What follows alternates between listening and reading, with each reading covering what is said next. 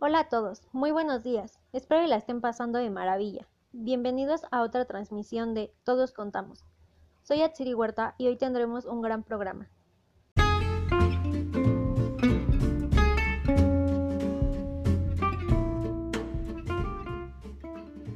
Antes de comenzar, me gustaría recordarles que este programa está patrocinado por Pets Viena Best, una de las mejores marcas de breas de todo el mundo.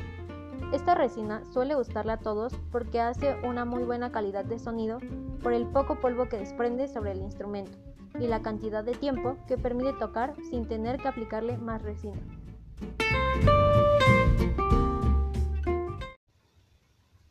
Así que, hablando de breas, hoy estaremos compartiendo un poco acerca de la vida de uno de los más grandes violinistas y compositores de todo el mundo. Así es, estamos hablando de Niccolo Paganini.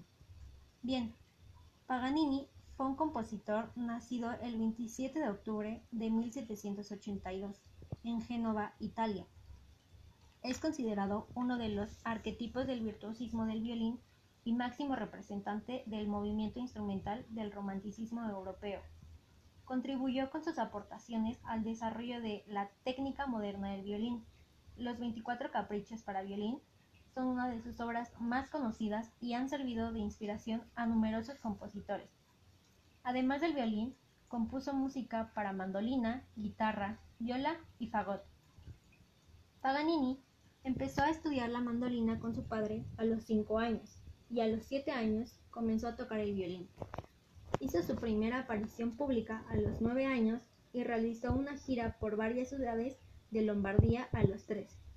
No obstante, hasta 1813 no se le consideró un virtuoso del violín.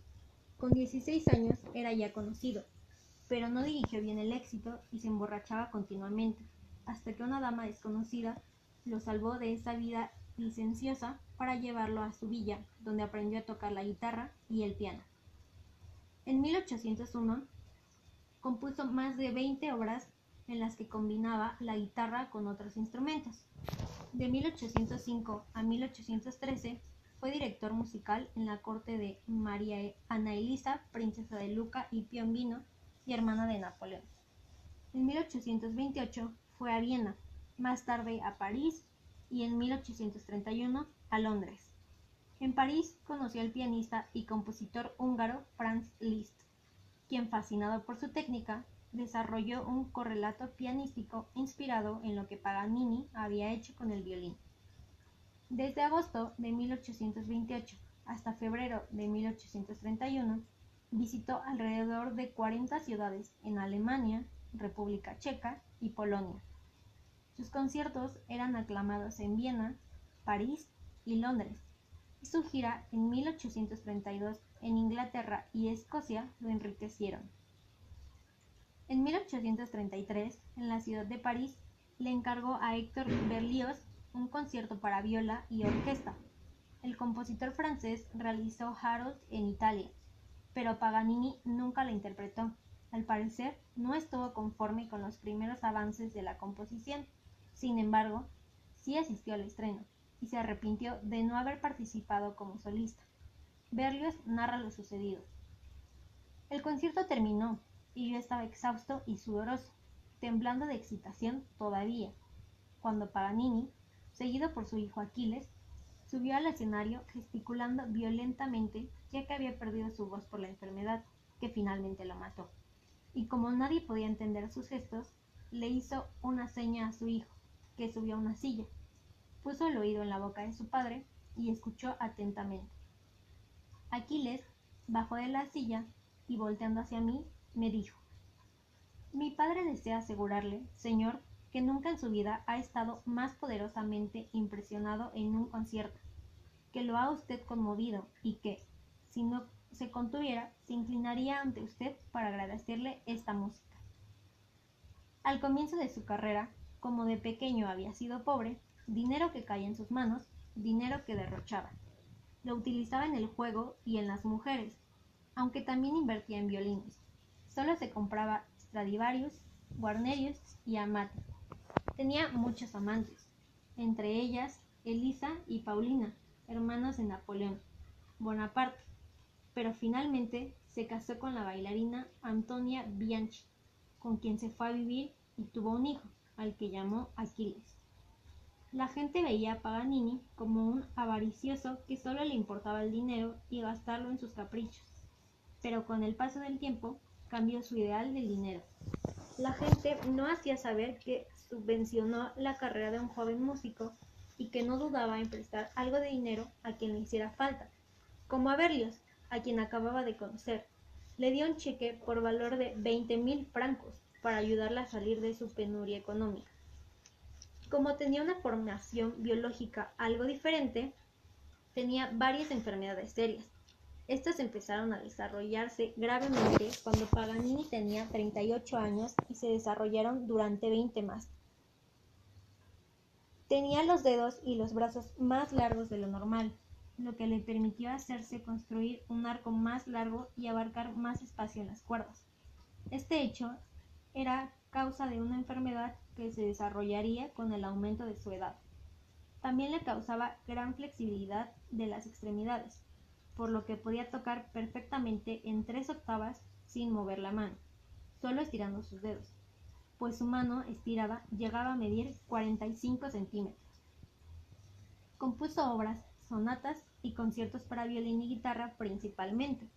Sus composiciones abarcaban todos los niveles, desde iniciación, como la danza de las brujas, o al máximo virtuosismo, los 24 caprichos. Sus obras más importantes son los conciertos para violín número 1 y número 3 en re mayor opus 6, el concierto número 2 en si menor, opus 7, la campanela y sus caprichos. Estos últimos inspiraron a sus compositores como Liszt, Brahms y Rachmaninoff. Llegó a poseer cinco violines, dos Stradivarius, dos Amati y un Guarnerius, su violín favorito, llamado Segundo Canon. En 1820 empezaron sus síntomas. Tenía tos, debilidad y molestias digestivas a causa de una constipación crónica. Para calmar estos síntomas recibió calomel, un laxante con gran cantidad de mercurio.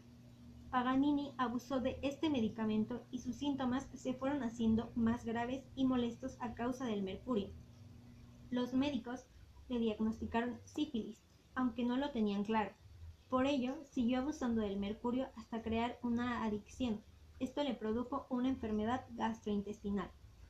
En 1828 se le infectó la mandíbula inferior y le tuvieron que operar y extraer los dientes.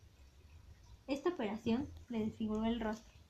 Paralelamente, desarrollaba problemas en el sistema nervioso. Tenía temblores postulares que le impedían sujetar el arco del violín o incluso escribir. Sus ánimos iban bajando y se le veía muy envejecido. Su médico se dio cuenta de que estos síntomas eran la consecuencia del abuso del mercurio, por lo que se lo prohibió. Él, en cambio, seguía consumiéndolo los problemas del sistema nervioso aumentaron y se tuvo que retirar a causa de las críticas. También aumentaron sus problemas neuropsiquiátricos, haciendo que tuviera cambios frecuentes de personalidad e irritabilidad. En 1830 ya empezó una disfonía que se completó en 1838, quedándose completamente mudo. Finalmente, falleció en 1840 a causa de todos estos síntomas desarrollados pero el síntoma con más peso para su muerte fue la disfonía. Al principio la relacionaban con una laringitis tuberculosa, pero el especialista Dr. Miguel no encontró signos de esta enfermedad. Más tarde se supuso que padecía el síndrome de Marfan. Este es un trastorno hereditario del tejido conectivo que se manifiesta mediante alteraciones cardiovasculares, oculares y óseas. La parálisis de los nervios recurrentes laringeos, provocada por la continuidad de una carótida alternada, podría causar la disfonía. Sin embargo, Paganini no manifestó alteraciones cardíacas ni oculares significativas. Una hipótesis bastante reciente plantea que Paganini fuera portador de la enfermedad Ehlers-Danlos.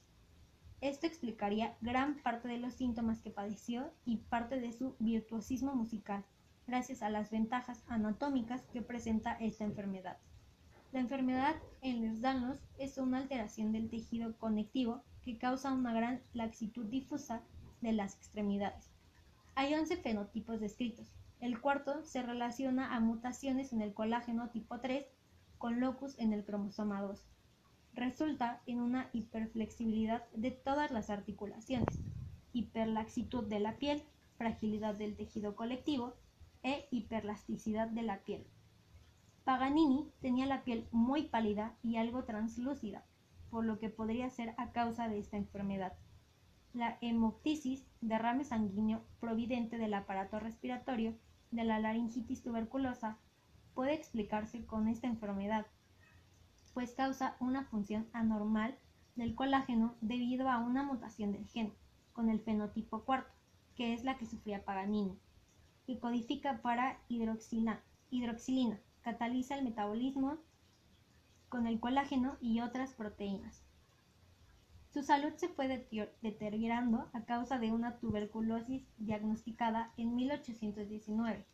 En los años 1834 y 1840 padeció dos fuertes episodios de hemoptisis, siendo el segundo el que precipitó su muerte. Durante el avance de la enfermedad, que pasó de sus pulmones a la laringe, padeció afonía crónica los dos últimos años de su vida. El músico además se medicaba con mercurio para tratar la sífilis que también padecía. Su técnica asombraba tanto al público de la época que llegaron a pensar que existía algún influjo diabólico sobre él, porque a su vez su apariencia se notaba algo extraña y sus adelantos musicales eran una verdadera obra de arte. Se decía que en la mayoría de sus apuntes aparecía una nota extraña, la cual decía nota 13. Podía interpretar obras de gran dificultad únicamente con una de las cuatro cuerdas del violín, retirando primera las otras tres, de manera que éstas no se rompieran durante su actuación, y continuar tocando a dos o tres voces, de forma que parecían varios violines los que sonaban. Además, en la mayoría de sus espectáculos usaba la improvisación. Esto indica lo cercano que estaba su arte al mundo del espectáculo. Sus obras incluyen 24 caprichos para violín, de 1802 a 1817, seis conciertos y varias sonatas. Además, creó numerosas obras en las que involucraba de alguna manera a la guitarra, exactamente 200 piezas. Su imaginatividad técnica influyó notablemente en compositores posteriores como Franz Liszt, Johann Brahms, Sergei Rachmaninoff, Boris Blacher, George Rochberg, entre otros. El virtuosismo de Paganini despertó en sus tiempos la idea de que el violinista había hecho un pacto con el diablo para el desarrollo de su técnica, prejuicio que le impidió que se le otorgara una sepultura cristiana en su lecho de muerte. Cuando falleció, el 27 de mayo de 1840 en Niza, el obispo negó su entierro a causa de los rumores sobre Paganini y el diablo, por lo que su cuerpo fue embalsamado durante dos meses y durante un año fue depositado en el sótano de la casa de su hijo, hasta ser enterrado en el lacereto de Villefranche. Finalmente, en 1876, sus restos fueron llevados a Parma. Esta fue toda la información que tenía preparada sobre Paganini, así que ahora les hablaré de otro compositor, no sin antes dejarlos con un fragmento del capricho número 5 en La menor.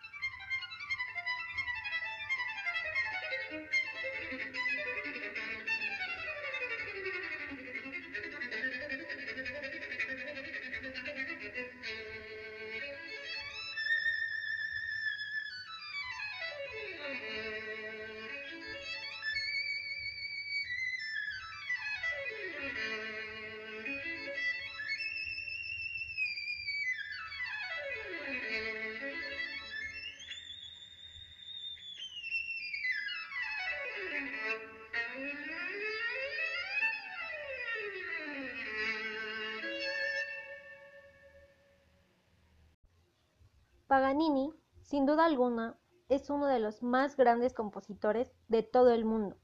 Pero ahora vamos a hablar sobre un compositor que me emociona mucho, pues es mi compositor e instrumentista favorito. Su nombre es Nebojsa Jovan Sivkovic.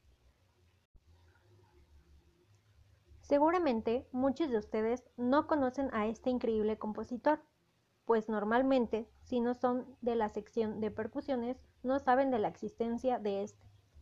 Nebojsa nació el 5 de julio de 1962 en Sremska Mitrovica, Serbia, pero vive en Alemania desde 1980. Completó sus estudios de composición teoría musical y batería en Alemania, en la Universidad de Música y Artes Escénicas de Mannheim y en la Universidad de Música y Artes Escénicas de Stuttgart. Los compromisos de conciertos lo han llevado a la mayoría de los países de Europa, a Estados Unidos, Japón, Taiwán, Rusia, Corea y México.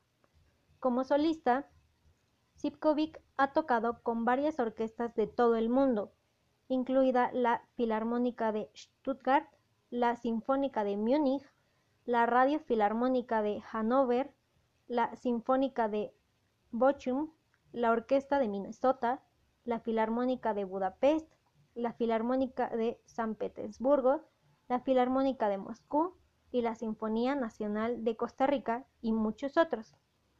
Muchas de sus más de 40 composiciones publicadas para marimba y percusión ahora son consideradas como el repertorio estándar de los percusionistas de todo el mundo. Esto quiere decir que si tú estudias percusiones, lo más seguro es que ya hayas tocado alguna de las piezas de Sivkovic.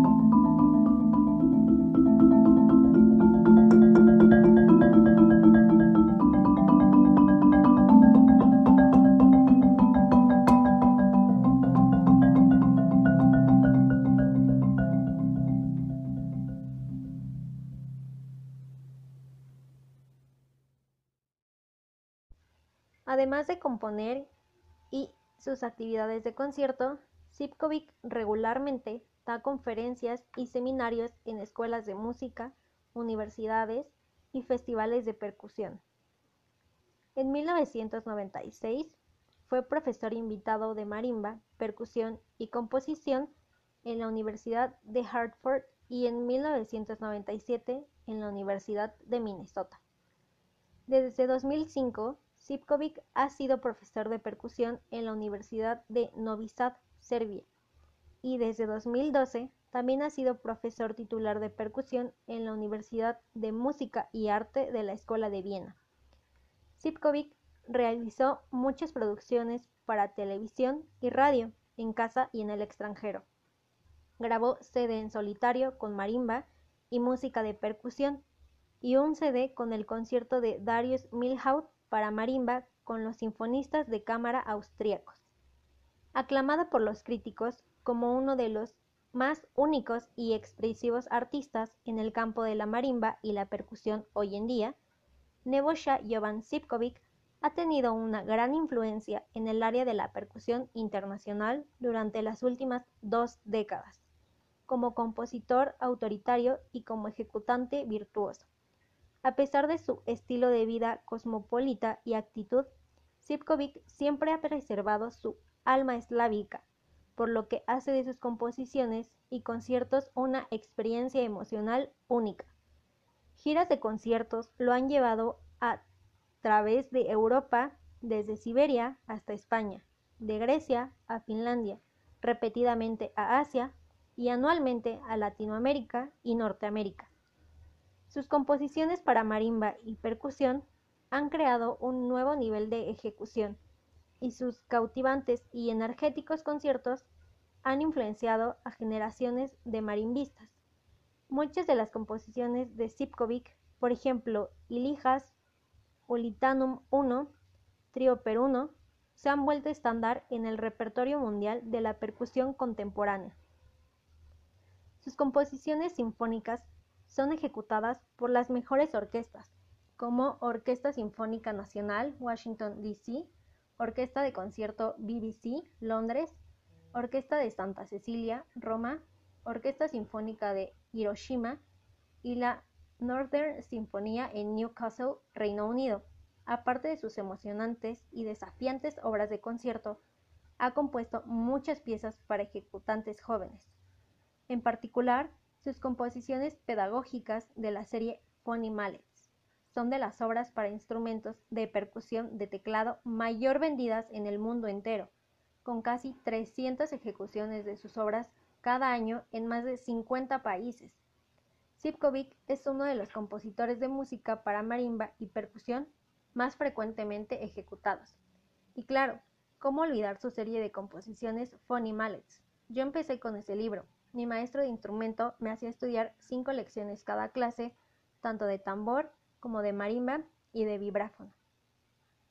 Como un solista carismático, la mayor parte del tiempo, con sus propios conciertos de marimba y percusión, Sipkovic ha tocado con Filarmónica de Stuttgart, Sinfónica de Múnich, Filarmónica de Bochum, Sinfónica de Cámara de Austria, Sinfónica de Radio de Hannover, Filarmónica de Bielefeld, Filarmónica de Belgrado, Filarmónica de Eslovenia, Orquesta Sinfónica de la Radio de Eslovenia, Orquesta Sinfónica Nacional de Costa Rica y muchas otras. También ha tocado en salas tan prestigiosas como la Concerthaus en Viena, el National Recital Hall en Taipei y el Nibrokagen en Estocolmo. Aparte de sus actividades como compositor y concertista, Sipkovic da masterclass y seminarios en Europa, Asia, México y regularmente en los Estados Unidos. Desde hace 20 años ya, Sipkovic toca exclusivamente con marimba Yamaha, ya que este es el instrumento que se adapta perfectamente a sus necesidades. Es por esto que yo considero a Nebojsa uno de los mejores percusionistas de la historia. Soy fan de sus composiciones, y como ya lo mencioné antes, casi todo el repertorio que yo tocaba era de él. Me gustaba mucho porque sus piezas me transmiten muchos sentimientos, dependiendo a las tonalidades de las composiciones. Por ejemplo, si estaba en una cadencia mayor, me transmitía mucha felicidad. Si estaba en una cadencia menor, me transmitía melancolía, pero, a la vez, me transmitía felicidad y mucha paz. Por eso es mi compositor favorito porque solo los mejores compositores logran que disfrutes las piezas a lo grande y expreses lo que el artista plasmó al componer la pieza.